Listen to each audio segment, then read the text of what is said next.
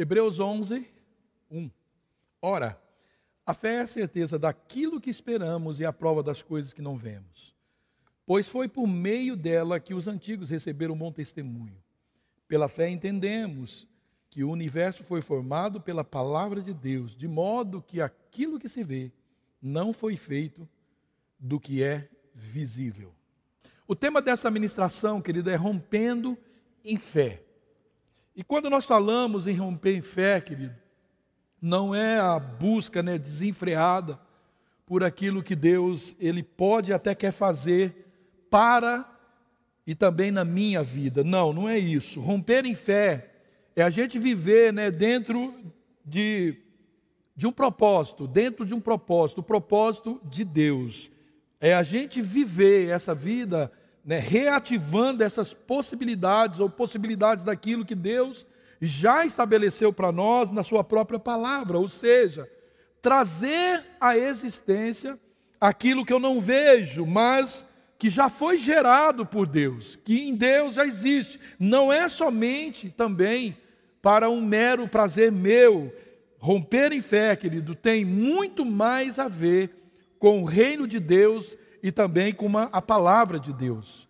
O problema nosso, querido, é que nós vivemos numa geração em que as pessoas elas querem espiritualizar quase tudo. E por que, que elas querem fazer isso? Muitas vezes por não querer, não desejar, não estarem dispostos a lutarem para resolver os seus próprios problemas. Então eu jogo para Deus, jogo para o líder, jogo para o pastor, mas é porque eu não estou disposto a lutar pelo problema que muitas vezes eu gerei. Assim vive a nossa geração, transferindo responsabilidades. E romper em fé não é a gente convidar Jesus para resolver todos os nossos problemas, todos os problemas da nossa vida, mas é permitir é que o Espírito Santo de Deus nos ajude nessa nova caminhada, né, que como já disse o Senhor Jesus em João, no capítulo 16, versículo 33, é preciso a gente ter ânimo,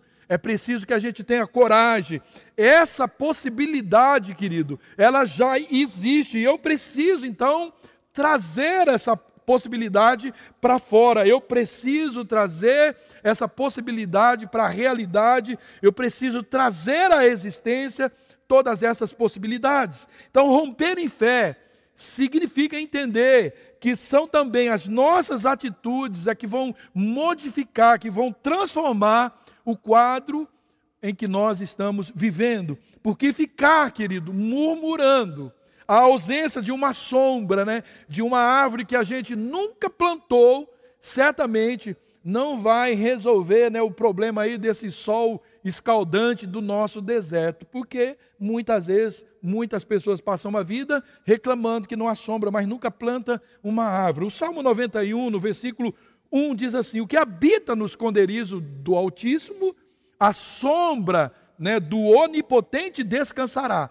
Então, habitar no esconderijo pode, ou fala né, de construir uma habitação segura.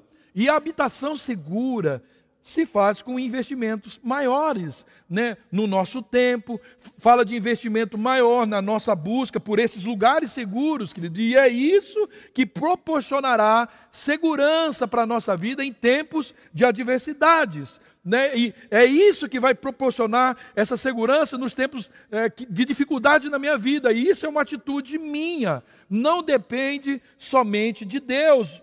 Né? Eu é que preciso construir, eu é que preciso habitar nesse lugar seguro para descansar à sombra do Onipotente. Então, romper em fé está muito mais né, para as nossas atitudes enquanto cristãos verdadeiros do que qualquer outra coisa, porque Deus ele já fez, querido, a parte dele, e Deus fez a parte dele completa. Agora somos nós que colocamos os nossos pés né, na água, somos nós que marchamos, somos nós que né, damos as voltas nos nossos Jericós, somos nós que entregamos os nossos Isaques, nós que construímos as nossas arcas, somos nós que né, possuímos a nossa terra prometida. Todos esses milagres, querido, foi Deus que realizou porém, ele realizou com a participação do homem. Deus não fez nada disso sozinho, embora pudesse fazer.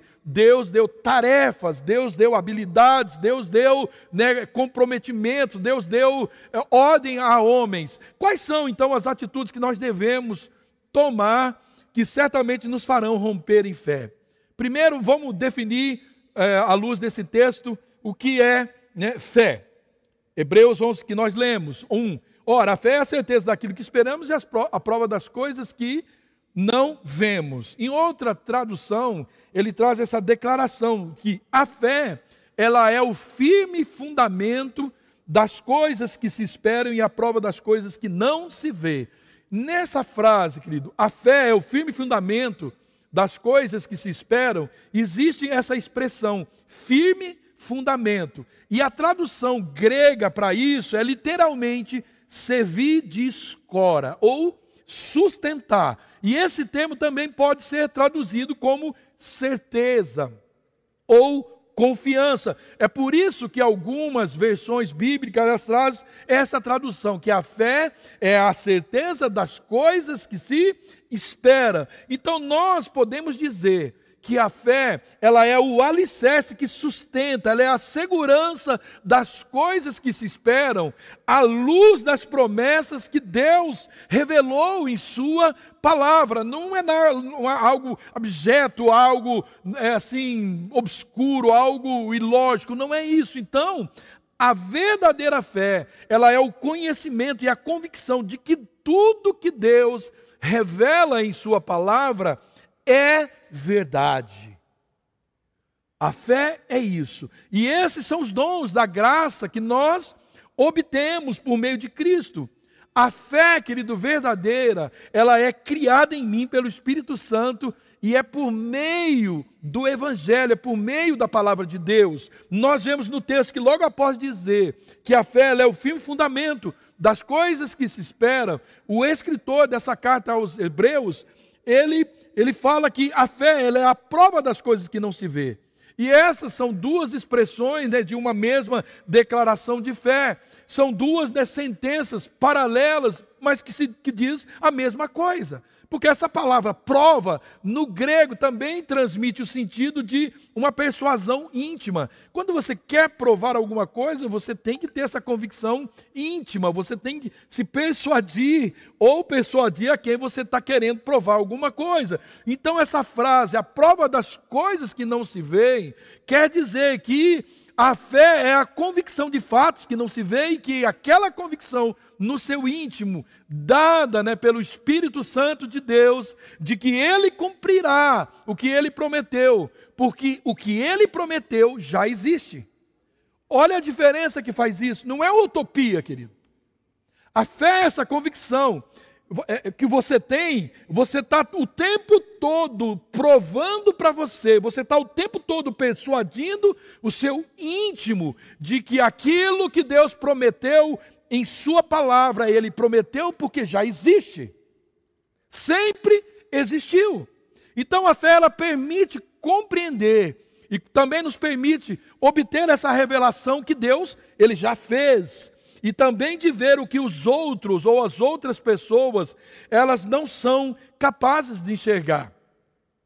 Alguém já disse né, que a fé, ela permite a gente ver o futuro ou tratar o futuro como presente e também tratar o invisível como algo visível. Eu me lembro de uma vez, querido, que eu dei uma palavra, uma, uma, eu, eu, fui, eu, eu fui tocado por um momento de uma fé sobrenatural na igreja. Isso lá no outro templo ainda. E eu dei uma palavra para a igreja, foi o Espírito Santo que falou. E aí o Espírito Santo, assim, como me dizendo, você vai, ninguém acreditou em você, eles não acreditaram em você. E ele falou assim: você não vai fazer nada? E, querido, fazia já tempo que não chovia. Estava tudo seco, nem havia previsão de chuva, não tinha nem nuvem quando a gente veio para a igreja, nada. Sabe aquele passa um mês que não chove nada? E aquele dia, querido, assim, ver aquele espírito de fé, e eu disse: vocês, o Espírito Santo me disse que vocês não acreditaram nessa palavra. Então, para provar que é verdade, eu não fui dirigido a falar isso, mas eu quis chamar à existência algo que pudesse provar porque chuva já, já existia. Deus já tinha inventado a chuva, né? Pelo menos desde o do, do, do dilúvio, né?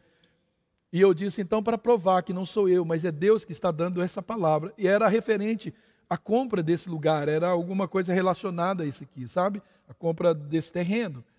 E aí eu disse, para provar que é Deus, agora vai chover aqui. Assim, eu acabei, agora vai, tchá, já caiu uma chuva. Lembro que bastante gente correram para fora para ver, mas era só uma nuvem que passou e foi embora e tudo continuou, o céu limpo como estava, só foi aquele momento. Então, querido, nós somos envolvidos por isso, a trazer, nós somos impulsionados a trazer aquilo que é invisível, trazer aquilo né, que, que já existe para o nosso presente.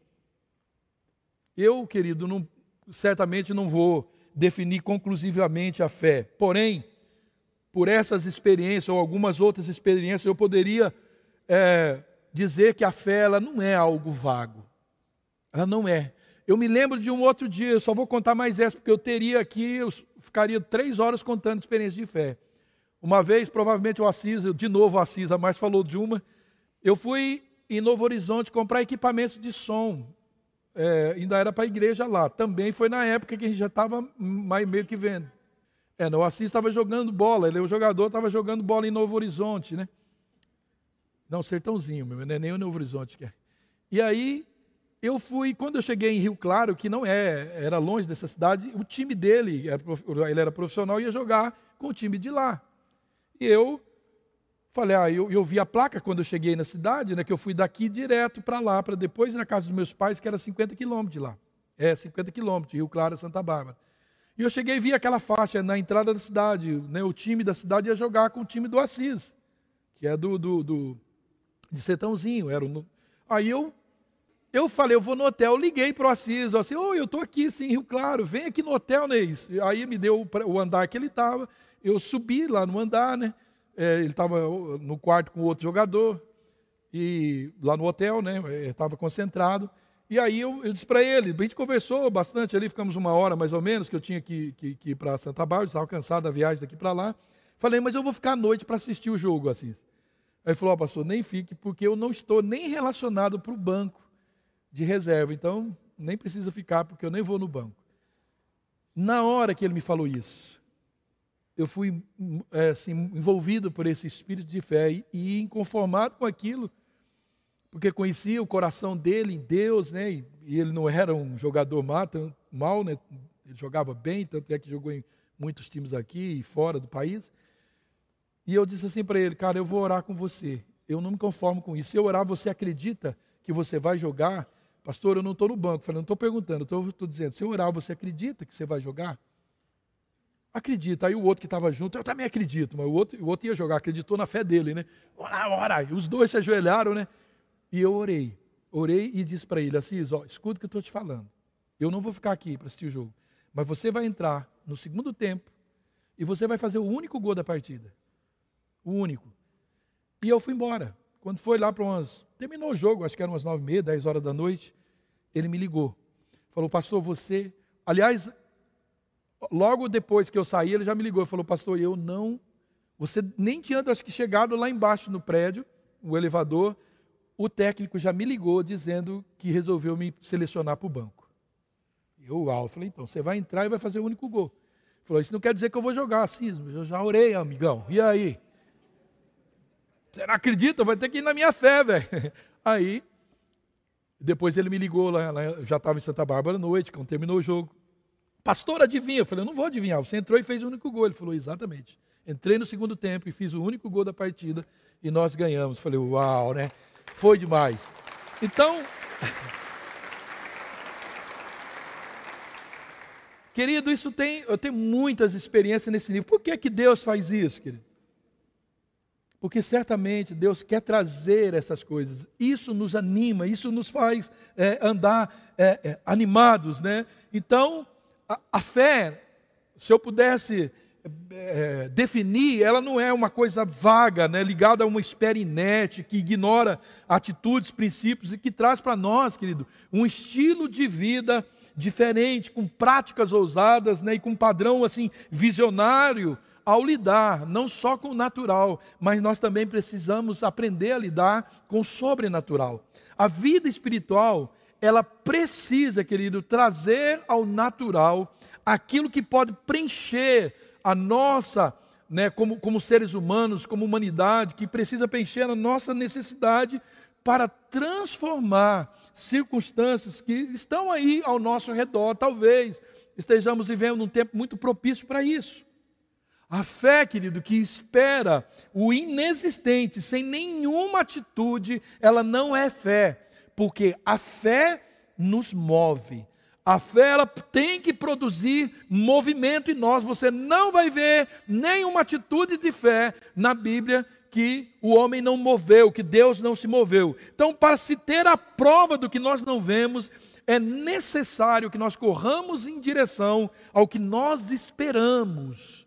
E quando né, eu corro em direção ao que eu espero, eu vou dando prova da existência daquilo que eu não vejo. É como você está correndo atrás e alguém pergunta para você por que você está correndo atrás. Estou correndo atrás da minha casa própria, estou correndo atrás do meu trabalho, mas aonde? Eu nem sei, mas eu estou como Abraão, vou para um lugar que eu não sei onde é, mas Deus falou que tem, eu vou trazer isso à existência. E é isso que a Bíblia diz que o Evangelho é loucura para aqueles que não crê, porque não crê, não tem fé.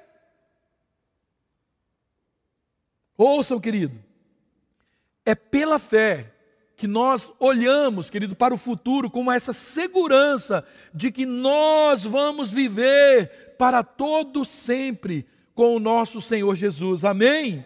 Cristo virá mais uma vez. Quem te garante isso? Se não a fé. Você teve com ele?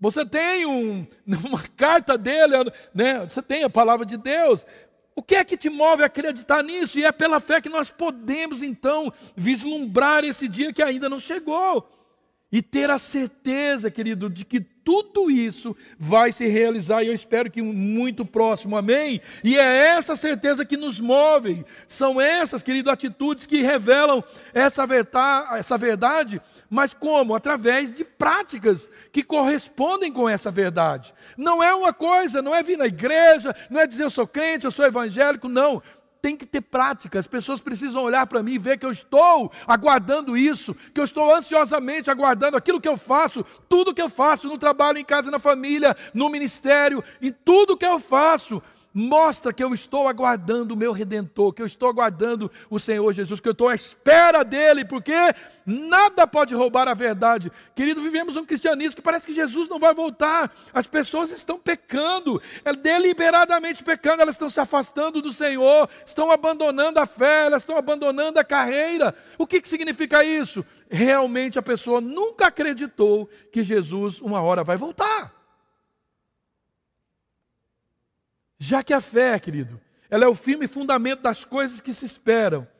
Então eu, eu tenho que estar fundamentando coisas que eu espero e eu tenho que estar dando prova delas. O que, que é? Eu preciso estar constantemente investindo convicção no meu íntimo, persuasão no meu íntimo dessa fé, né, dessas realidades que eu estou esperando.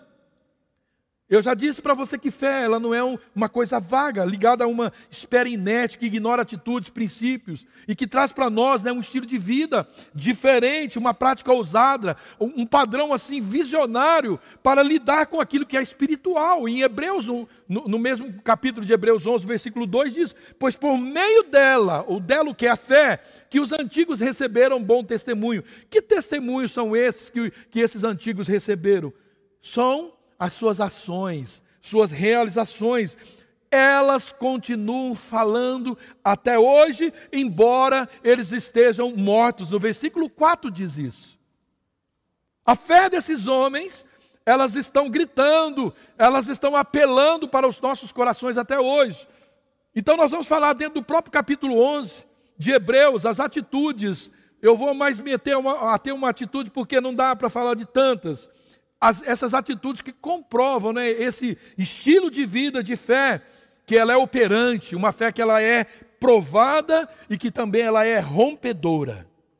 Uma fé que não é provada, uma fé que não é operante, ela não pode ser uma fé rompedora. O fato de eu vir à igreja, de eu ler a Bíblia, o fato de eu orar, não garante isso, só ajuda, mas eu preciso mover, eu preciso caminhar em direção a isso. Então vamos lá, o versículo 4, olha o que diz: que pela fé, Abel ofereceu a Deus um sacrifício superior ao de Caim pela fé, ele foi reconhecido como justo quando Deus aprovou a sua, as suas ofertas.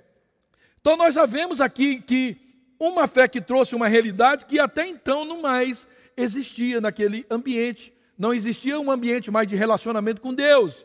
E Abel, ele fez algo que ninguém havia feito, ou pelo menos não há nenhum registro anterior na Bíblia. E muitos acabam até falando que Abel ele foi aceito por oferecer uma ovelha, o que devia aí, né, ou deveria ser subentendido, né, ter havido é, derramamento ou oferta de sangue sendo aceito por esse tipo de sacrifício ao Senhor.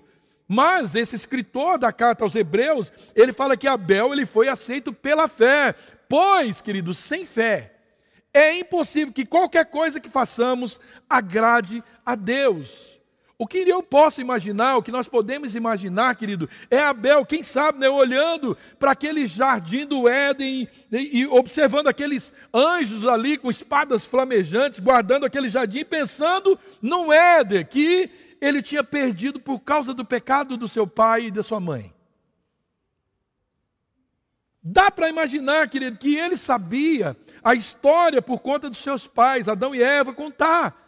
Ele sabia do desejo de Deus em ter comunhão com o homem. Então eu, eu, imagino ali Abel, ele refletindo sobre como eram os encontros de Deus com seu pai todas as viradas do dia. Né? Na minha mente fértil eu fico pensando, né, Abel chegando, pai, cadê o vovô? Não, não tem vovô. Não tem vovô. Cadê teu embigo, pai? Pai, como é que foi? Ah, filho, Deus me fez um boneco de barro e ele soprou Pai, por que aqueles anjos lá guardando aquele jardim? Ah, e ele contando toda essa história para Abel. E, e, e, eu imagino, eu, eu, consigo fazer aquela relação de Maria e Marta, Jesus dizendo, ó, ó Maria, fez a melhor escolha. Então, dizendo, Abel sentado, enquanto né, o seu irmão talvez não estava tão interessado, ele queria talvez saber tudo que estava acontecendo. Será não tenha sido esses sentimentos que fez com que Abel ele chamasse a atenção de Deus para a sua oferta muito antes dessa oferta existir? Será que essa fé de Abel já não, estava, já não tinha sido aprovada? Abel, querido, ele estava gerando algo em seu coração que já não mais existia, aquela comunhão plena com Deus e o homem. E através né, da fé que, que, foi, foi, que ele foi movido a trazer essa oferta, e aí, através disso ele chama a atenção de Deus e ele traz essa esse relacionamento, essa, essa aprovação de Deus à existência. Romper em fé, querido, ela fala também de resgatar o que se perdeu.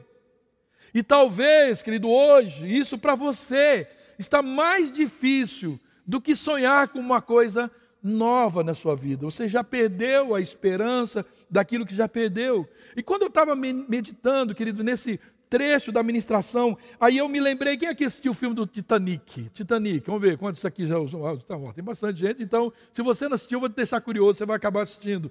Tem, tem coisas interessantes. E eu comecei a meditar. Quando esse navio ele naufragou, e isso é uma história verdadeira, claro que o filme é um, é um romance, mas o, o, o, o, naufra, o naufrágio existiu. E aí, destroço, depois que esse navio começou a naufragar, os destroços desse navio começou ali a flutuar. E aquelas pessoas desesperadas, elas começaram a nadar tentando alcançar né, algo que fosse, nem que fosse ali um pedaço dos destroços daquele navio, tentando se salvar. Agora, querido, esse imponente né, e, e, e, aí indestrutível né, navio, agora ele, tá, ele já era muito menos importante do que um pedaço de madeira qualquer que estava ali flutuando. Há momentos, querido, que parece que aquela enorme fé né, que nós tínhamos foi embora.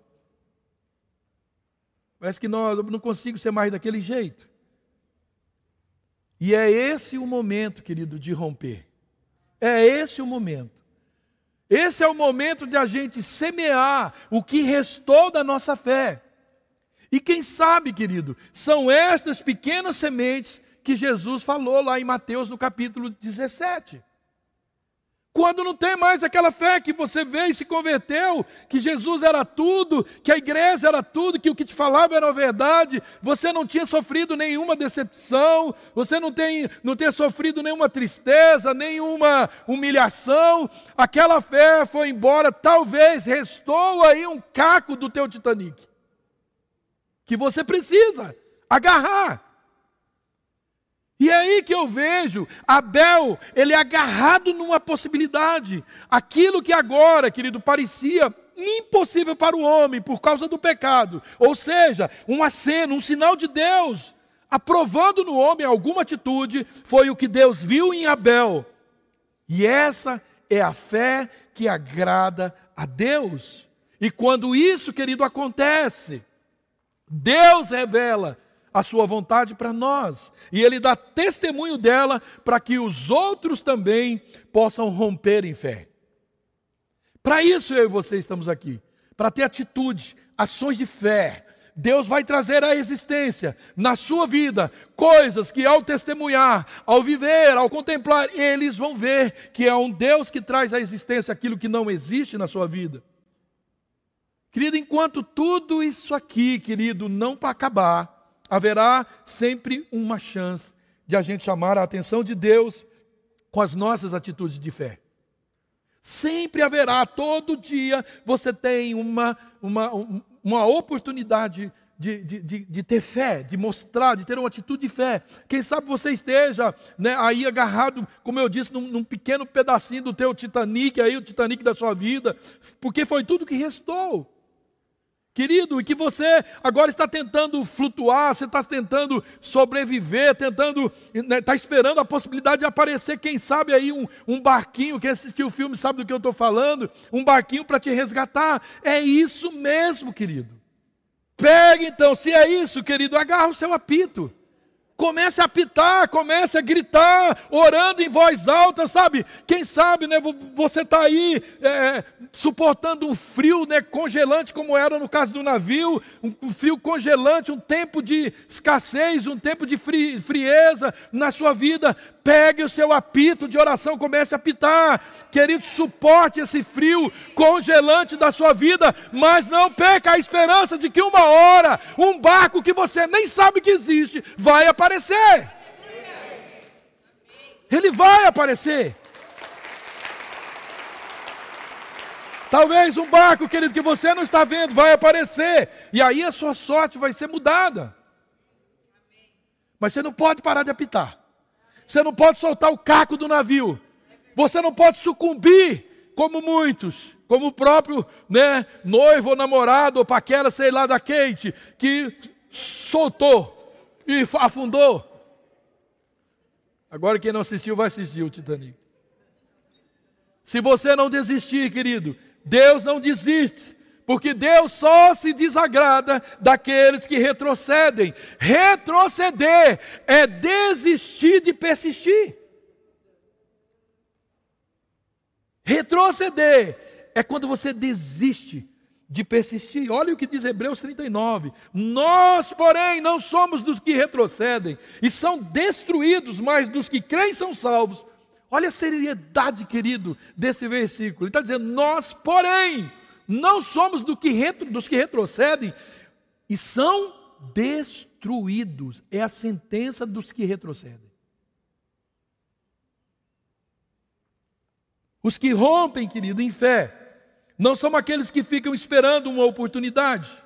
Não é, não são esses, querido, mas são aqueles que criam oportunidades. Abel criou uma oportunidade. E por quê?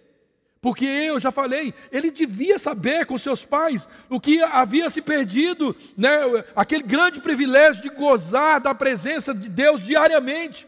E ele quis, objetivou, ele desejou, querido, chamar à existência aquilo que havia perdido, e ele conseguiu, pela fé, chamar a atenção de Deus e a aprovação de Deus com a sua atitude. O que você tiver nas mãos, querido, Use para chamar a atenção de Deus pela fé. Abel tinha um animal, mas não era o animal, mas sim a sua fé. Foi pela fé que ele recebeu a aprovação de Deus, que ele foi reconhecido justo. Observe, querido, que a fé que opera, ela é sempre seguida de atitudes. Fé não pode ser uma, né, uma espera negligente, uma espera inoperante, muito menos uma utopia. Fé não pode ser isso. Ah, eu tenho fé.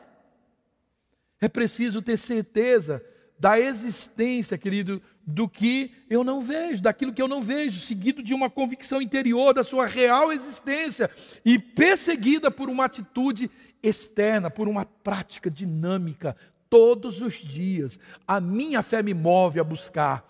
Ah, não estou vendo, não sei quando vai acontecer, mas eu sei que existe, está lá, eu só estou correndo atrás, eu só estou me movendo para me alcançar um dia. Não foi isso que Tiago disse no capítulo 2, versículo 18. Mas alguém dirá: Você tem fé? Eu tenho obras, mostre-me tua fé sem obras, que eu lhe mostraria minha fé pelas obras.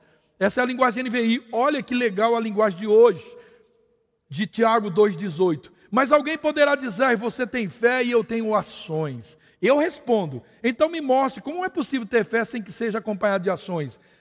Eu vou lhe mostrar a minha fé por meio das minhas ações. É isso que diz o, versículo, querido. A fé sem ação, ela é morta. Então, reclamar, querido, a ausência daquela colheita, ou de uma colheita daquilo que eu nunca semeei, nunca eu vou ter minha fome ser saciada. Se eu ficar reclamando que eu não estou colhendo, eu não estou colhendo porque não semeei. Então não, não vale, querido. Deus não se empolga com isso. O máximo que eu vou ouvir de Deus, você não está comendo, está com fome, porque não semeou. Então por que, querido, ficar chorando que eu não semeei? Chorando de fome por aquilo que eu não plantei. É a mesma da coisa da árvore eu vou ficar reclamando da sombra, né? Porque não tem sombra no meu, né, no meu, no meu deserto, sendo que eu nunca sequer plantei uma árvore, porque eu achei que é deserto. Deserto não dá árvore. Então eu não planto, eu não chamo a existência. Querido, nós fomos em Israel, vai lá para você ver que o negócio tem verde para todo lado naquele deserto. Alguém decidiu acreditar que aquele deserto floresceria. E chamou a existência. É preciso, querido, ter atitudes de fé para a gente ter resultados de fé. Atitudes de fé. Vamos ler alguns versículos que vai esclarecer muito mais propriedade ainda o que eu estou te falando. Hebreus 11, 5. Pela fé, Enoque foi arrebatado de modo que não experimentou a morte. Ele já não foi encontrado porque Deus o havia arrebatado, pois antes de ser arrebatado, recebeu o testemunho, testemunho de que tinha agradado a Deus. Por que, que ele foi arrebatado? Não experimentou a morte, porque ele obteve testemunho de que tinha agradado a Deus. Como? Sem fazer nada, dormindo o dia inteiro? Não. Olha Hebreus 11, 7. Pela fé, Noé, quando avisado a respeito das coisas que ainda não se viam, movido por santo temor, construiu a arca. Quem construiu foi Deus? Não, foi Noé. E ele salvou a sua família. Quer salvar a sua família? Move-se constrói a arca. Constrói a arca. A palavra de Deus te dá todas as medidas para construir a arca para a sua família. Olha o que mais que diz. Por meio da fé, ele condenou o mundo. Quando eu quero misturar, ao invés de condenar, quando eu quero parecer com o mundo, ao invés de me separar, eu estou contra a palavra de Deus e não estou né, sendo aprovado. E por causa disso, ele foi considerado herdeiro da justiça, que é segundo a fé. Hebreus 11:8. Pela fé Abraão, quando chamado, obedeceu.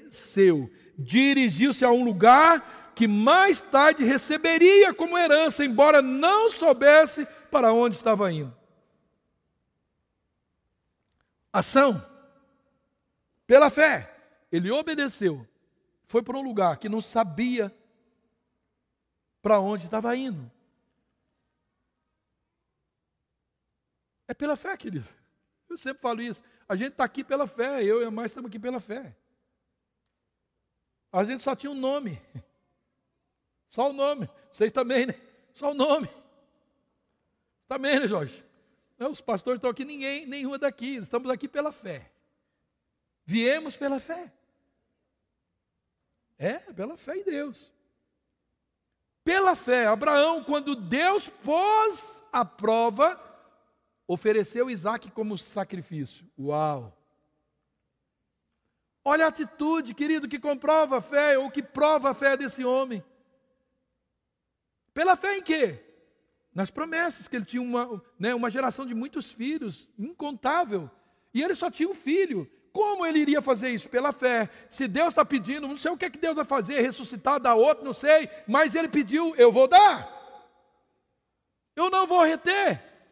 Pela fé, Moisés, recém-nascido, foi escondido durante três meses por seus pais. A fé de seus pais guardou a vida de Moisés. Pela fé, Moisés, adulto, ele recusou ser chamado filho da filha de Faraó. E ele preferiu ser maltratado com o povo né, de Deus a desfrutar dos prazeres do pecado. Querido, tem hora que a nossa fé tem que nos mover escandalosamente a rejeitar até coisas que pareciam boas. Imagine, o cara estava na condição de, de um príncipe, filho da filha de Faraó, mas chega um momento que a fé tem que fazer tomar uma decisão deixar aquela condição, abandonar aquela condição, porque a fé tem uma promessa maior. Ele não quis desfrutar dos prazeres do mundo, daquilo que parecia bom, mas ele preferiu ser maltratado com o povo de Deus do que desfrutar disso. Hebreus 11, 29, pela fé o povo atravessou o mar vermelho. Deus pegou no colo, Deus fez eles flutuar sobre o mar? Não. O povo atravessou em terra seca. Mas quando os egípcios tentaram atravessar, eles morreram afogados. Por que, que eles morreram? Porque fé é inerente ao povo de Deus. Os outros não tinham fé, então morreram. Porque mover sem fé é morte, querido. Pela fé caíram os muros de Jericó. Quando? Depois de serem rodeados sete dias. Quem fez isso? O povo. Atitude, ações de fé. Pela fé, a prostituta Rabi, por ter acolhido os espiões, ela foi poupada de morrer em Jericó.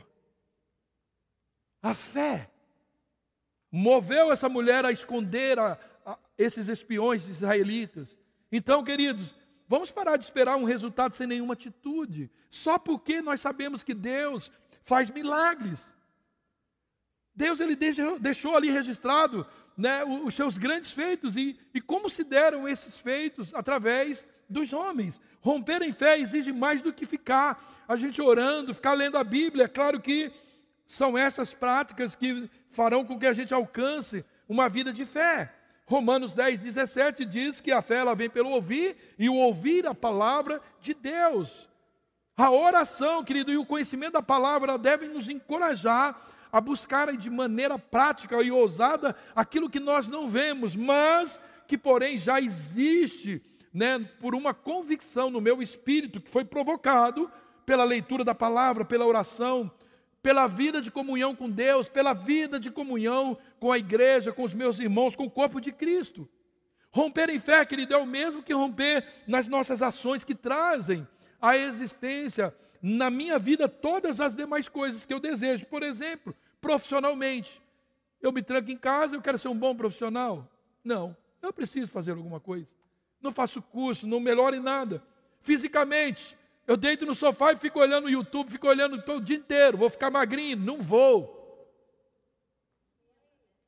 É isso aí, né? Todo mundo também não fico fazendo isso, tá, querido? Intelectualmente, eu quero ser, eu quero ser um pregador, pregar igual o Luciano. Vai ter que estudar muito, vai ter que ler muito. Para concluir, querido, a fé sem ação, em nenhum, sem ter nenhum movimento, ela é morta. Mas a ação, o movimento sem fé, é só ativismo religioso. Você pode fazer o que quiser, sem fé não funciona. Mas tudo que você fizer,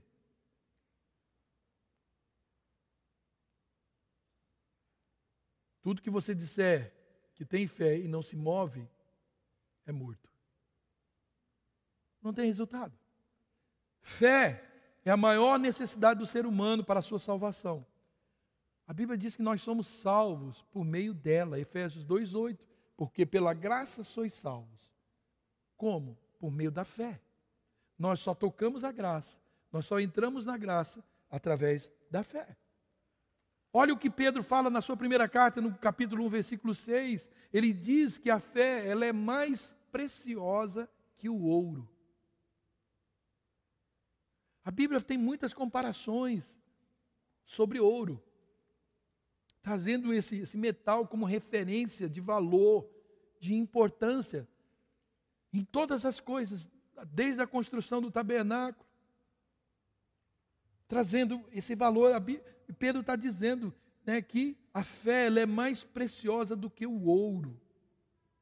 Querido, outra coisa. Quantas vezes você tem, você ouve pregação aqui? Quantas exortações, quantos ensinos? Que ao invés de dizer, alguns pensam para a minha vida é pegação no pé. É peso demais, é muita instituição. Pode ser mais leve, mais tranquilo o Evangelho.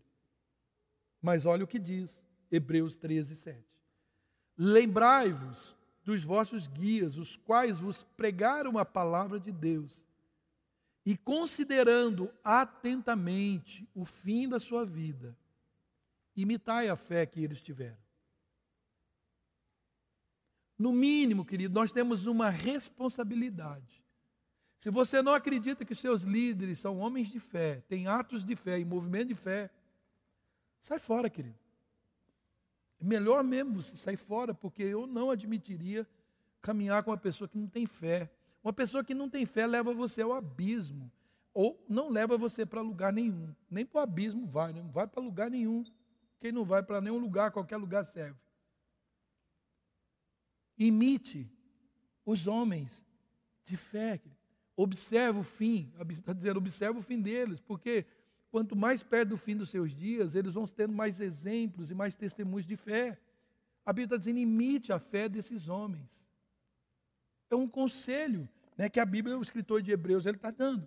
Lembrai dos vossos guias, os quais vos pregaram a palavra de Deus, e considerando atentamente o fim da sua vida, imitai a fé que eles tiveram. O fim da vida daqueles que te pregam e o fim da sua vida. O texto está dizendo: não vale a pena viver uma vida inteira sem uma prática de fé. Sabe, querido, quando nós não conseguimos, a princípio, ter uma, uma atitude de fé, vamos embarcar para que isso se aperfeiçoe na fé de outros. Quantas vezes eu fui na fé do Luciano? Quantas vezes o Luciano passava em casa, deixava o carro, vai de carro, eu vou de ônibus, ou eu iria para algum lugar e eu, né, eu tinha dinheiro, levava, o Luciano não tinha, porque ele investia tudo em livros e nos outros, ele era assim, sempre foi e é até hoje.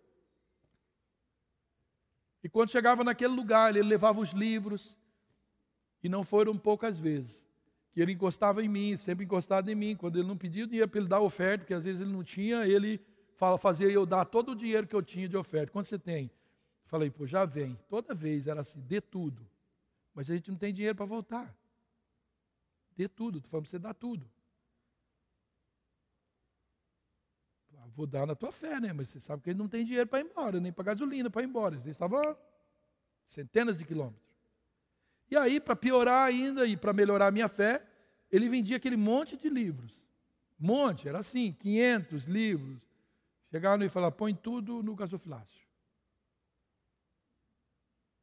Cara, você já fez eu dar tudo o dinheiro, você já deu o que você tinha, o que eu tinha, e agora você vai dar o que vendeu. Dê tudo. Eu não me lembro, querido, de nenhuma história, nenhuma passagem que a gente não foi embora e não foi muito melhor que chegou. E eu nunca vi o Luciano falando lá no púlpito, oh, dei tudo, ah, eu dei tudo, nem deu tudo, nunca, nunca. Fazendo um apelo emocionante. Então, querido, eu imitava fé, eu ia no, no, no calço dele. Porque ele era o meu discipulador, o meu pastor, a pessoa que eu seguia. Tenha atitudes de fé, querido. Rompa em fé. Tenha atitudes de fé, querido. Romper em fé é sair, sabe? Não aceite ficar nisso, não aceite.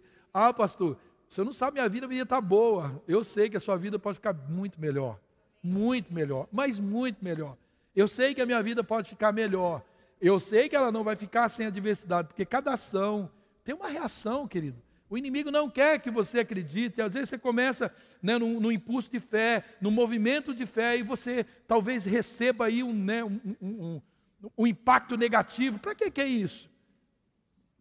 Jesus estava fazendo o que naquele deserto jejuando, querido? Ele estava olhando a hoje, você e eu aqui, a igreja reunida, o corpo dele reunido aqui na terra. Aí chega lá um desgraçado, um satanás, querendo tirar a fé dele, roubar o que estava no coração dele, fez ofertas, ofertas maravilhosas para quem está com fome. E quem tinha o poder que ele tinha, para uma pedrinha virar um pão, não, ó, um estalar de dedo, nem precisa estalar o dedo. Mas ele resistiu porque ele estava olhando algo maior. Todas as suas ações de fé vai ter uma reação do inimigo para tentar minar a sua fé, para não deixar você romper em fé. E você nasceu para romper em fé, para viver, querido, atos de fé, para ter testemunho, grandes testemunhos de fé para você contar às pessoas, seus familiares ver a sua fé, as coisas acontecerem. Querido, eu me lembro quando converti, era um desafio na nossa casa, na casa né, da Márcia, seu Geraldo, estava ouvindo aí, me permite falar, mas não era fácil a gente testemunhar a nossa fé, claro. Hoje eles compreendem isso numa dimensão maior, querido. E quando precisa de oração e temos uma comunhão intensa, compartilhamos a palavra, constantemente falando a palavra de Deus com eles, temos essa liberdade porque eles viram na gente atitudes de fé a nossa perseverança, a despeito das adversidades, das contrariedades, até mesmo dos familiares, a gente perseguiu a nossa fé. Nós montamos, encavalamos na nossa fé e galopamos na nossa fé.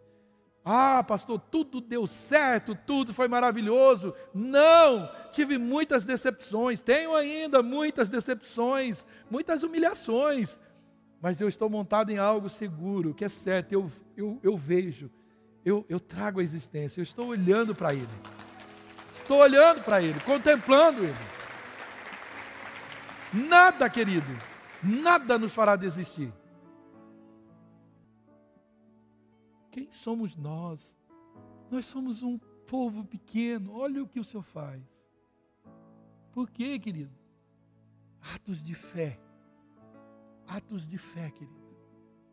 Deus honra atitudes de fé não tem uma fé inoperante net, não vai funcionar. Você não vai experimentar coisas grandes sendo medíocre na fé. Ouse, querido. Sabe, ter fé não é investir no inexistente, ter fé é investir no existente. Sabe, querido, ter fé não é ir lá nas casas não sei o quê e comprar uma televisão em 10 pagamentos de, de não sei o quê. Isso não é atitude de fé, querido. Mas isso a gente sabe fazer, não sabe?